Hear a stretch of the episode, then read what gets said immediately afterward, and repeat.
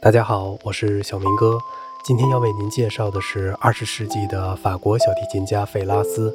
如果您恰巧的听到了这期音频，觉得这个节目还有点意思，值得收听的话呢，就请您订阅一下专辑，并且关注一下主播，感谢您的支持。在世界小提琴演奏艺术中，法国小提琴家所起到的历史作用和现实作用都是举足轻重的。抛开19世纪法兰西学派中的诸多大师不谈，仅在20世纪中就存在着若干位令世人所震惊不已的超级大师。其中，蒂博作为20世纪初期最具有特色和个性的小提琴演奏大师，将法国小提琴演奏艺术提高到了一个引人注目的空前高度。紧接着，弗朗西斯卡蒂和内弗又以世间所稀有的才华，赋予了法国小提琴演奏艺术以更加灿烂的光彩和辉煌的成果。然而，尽管以上三位大师都具有着令全世界所瞩目的重要影响，但却各自存在着特殊条件下所产生的局限性。蒂博固然是法国小提琴演奏艺术在跨入二十世纪时的领袖人物，但他毕竟是从十九世纪所延续下来的演奏家，身上不可避免地存在着上个世纪的传统痕迹，更确切地说，就是还不完全具备二十世纪的全新光彩。弗朗西斯卡蒂不容否认的是一位杰出的法国小提琴大师，但他后来主要是在美国定居和开展艺术活动的，其艺术风格难免受到来自世界范围内的多样化影响。况且，由于他父亲的老师希沃里与帕格尼尼之间的直接师生关系，使得他不由自主地成为了帕格尼尼演奏艺术的正宗传人。这样一来，也就无形中使得弗朗西斯卡蒂的演奏艺术蒙上了意大利小提琴演奏艺术的色彩。相比之下，三人之间只有内弗，其实有法兰西的风格特点，又颇具二十世纪现代特色的人物。但遗憾的是，这位天才的女演奏家，由于英年早逝，而未来得及成为新时期法国小提琴演奏艺术中的领袖。然而，法兰西小提琴学派是具有着光荣传统的。法国无论是过去还是现在，都是一个小提琴演奏大师层出不穷的国家。尽管以上的客观事实是那样的令人遗憾，但却促使法国小提琴演奏界在二十世纪中诞生出了一颗耀眼的新星。如今，人们都公认他是继以上三位大师之后，法国小提琴演奏艺术的优秀继承者。从时代的意义上看，他可以当之无愧地被称为法国小提琴家中的当代旗手。这位杰出的小提琴大师的名字就是克里斯蒂安·菲拉斯。克里斯蒂安·费拉斯于1933年6月17日出生在法国的勒图盖。他早年就学于尼斯音乐学院，在那里跟从比斯泰西教授学习小提琴。后来，他又来到了巴黎音乐学院深造，投在了另一位著名小提琴教授卡尔维特的门下。费拉斯当时是一个才能极高的学生，在校期间，他的成绩总是名列前茅，并由此获得过小提琴独奏和室内乐演奏奖。一九四六年，十三岁的费拉斯以协奏曲独奏家的身份在巴黎举行了首演，演出所获得的巨大成功，使得他的名声开始广为流传。尽管此时他还是一个未成年的少年，此次演出成功以后，费拉斯并没有满足自己已经取得的成绩，相反却感觉到自己更应该进一步拜名师深造。于是几经周折以后。菲拉斯终于成为一代小提琴宗师乔治·埃尼斯库的学生。埃尼斯库是二十世纪早期最伟大的小提琴演奏大师之一，同时也是一位杰出的作曲家和小提琴教育家。在小提琴演奏艺术方面，他具有着丰富的经验和深厚的修养，曾经培养和教育了梅纽因、格雷米欧和埃达·亨德尔这样一些在二十世纪小提琴演奏艺术中名垂史册的人物。费拉斯成为他的学生以后，在演奏艺术的各个方面都受了很大的教益。如果再将他个人的才华添加在内的话，那可谓是融会贯通、如虎添翼了。一九四八年，十五岁的费拉斯在斯赫维宁根国际比赛中获奖，紧接着他又在第二年荣获了玛格丽特·隆雅格蒂博国际音乐比赛中的小提琴比赛第一名，从而在全世界一举成名。此时他还仅仅是一个十六岁的少年。菲拉斯成名以后，便从五十年代起开始了他繁忙的旅行演出活动。二十多年间，他先后在欧洲各国和美国等国家进行了大量的巡回演出，受到了来自世界各国听众的普遍好评。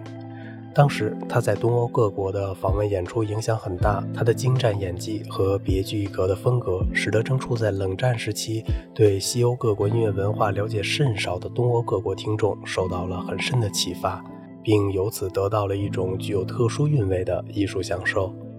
费拉斯除在五六十年代中广泛的在全世界各地旅行演出以外，同时还在许多世界性的重大音乐节上频频出现。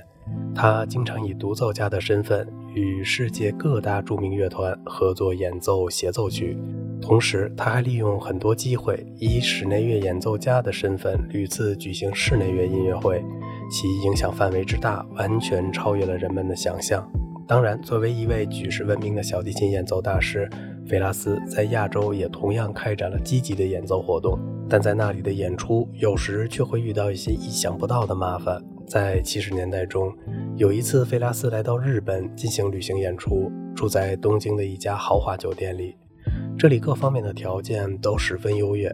但就在快要演出之前，费拉斯不慎在酒店的大堂中摔倒，摔伤了自己的手指，致使这次旅行演出临时中断。费拉斯连一场都没有演，便不得已离开日本回国了。这件事后来成为整个音乐演出事业中的一个教训，被全世界各国的有关人士引以为戒。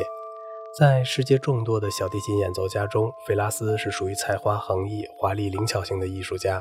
首先，他具有着均衡、清晰、精致的演奏技巧，这为他丰富音乐表现力提供了良好的技术保障。此外，他有着敏锐而细腻的音乐感和极强的色彩变化感，这些特点使得他的演奏更加深刻、感人和色彩缤纷。费拉斯的演奏风格是异常明快和富有青春气息的。除此之外，他还具有着雅致、华丽和纤巧的演奏特征。这些总的风格特点都是法比学派中的精华。费拉斯对这部分的掌握和体现能力，在全世界都是首屈一指的。费拉斯在演奏中的另一个明显特征就是变化丰富，他演奏出的音色壮丽多彩、晶莹华丽、韵味无穷，其力度的强弱变化、音色的明暗变化都极为生动巧妙。更重要的是，他能够通过这一系列的变化手段。来最终揭示出他的内心所蕴含的强烈情感起伏和音乐的内容。许多欣赏过费拉斯演奏的人都有着一种共同的感觉，那就是他的演奏总是体验着活跃、典雅和热情的韵味。这固然与他本人的性格特征和艺术个性分不开，但也使人清楚地感到法兰西总体音乐风格在他内心深处乃至整个血液中的融会贯通。正是这种强烈的民族精神和气质，造就了他那活生生的、感人至深的音乐风格和表现力。这一点正是他作为一名具有强烈民族性的杰出小提琴演奏大师的自豪之处。正如许多其他音乐表演艺术家一样，费拉斯与指挥大师卡拉扬之间的关系非常密切。有着当代指挥帝王之称的卡拉扬，一生中只尽力扶植了两位优秀的小提琴演奏家。一位是现在名噪一时的女小提琴家安妮·索菲穆特，另一位就是克里斯蒂安·费拉斯。费拉斯在他的演奏事业正值黄金时期时，有幸被卡拉扬看中。这位指挥大师极力赏识费拉斯的过人才华。在以后的若干年中，卡拉扬曾与费拉斯多次合作，不仅在音乐会上携手登台，而且还在一起录制了大量的协奏曲唱片。其中包括贝多芬、勃拉姆斯、柴可夫斯基和西贝柳斯等人的著名小提琴协奏曲及一些其他作品。与卡拉扬的多次携手合作，使费拉斯在世界范围内的知名度一下提高了好几倍。因为卡拉扬是从来不与人随便合作的，他看中和挑选上的人都是具有着非凡天才和杰出能力的演奏家。费拉斯得此殊荣以后，便牢牢巩固了自己在世界小提琴演奏艺术界中所占有的一流大师地位。费拉斯是一位演奏能力极强的小提琴大师，同时也是一位涉猎作品异常广泛的演奏家。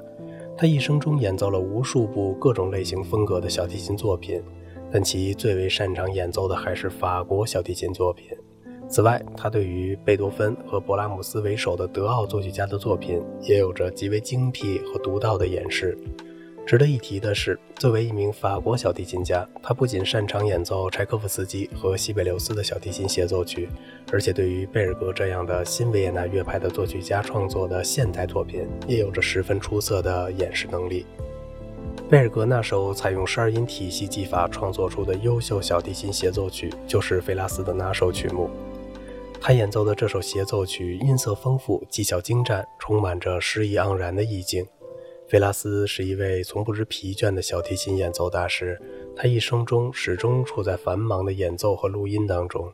作为一名名声显赫的小提琴演奏家，他一生中录制了大量的优质唱片。其中除以上提到的小提琴协奏曲以外，还包括拉威尔的《磁钢狂想曲》、德彪西的小提琴奏鸣曲及贝多芬的全套小提琴与钢琴奏鸣曲等作品。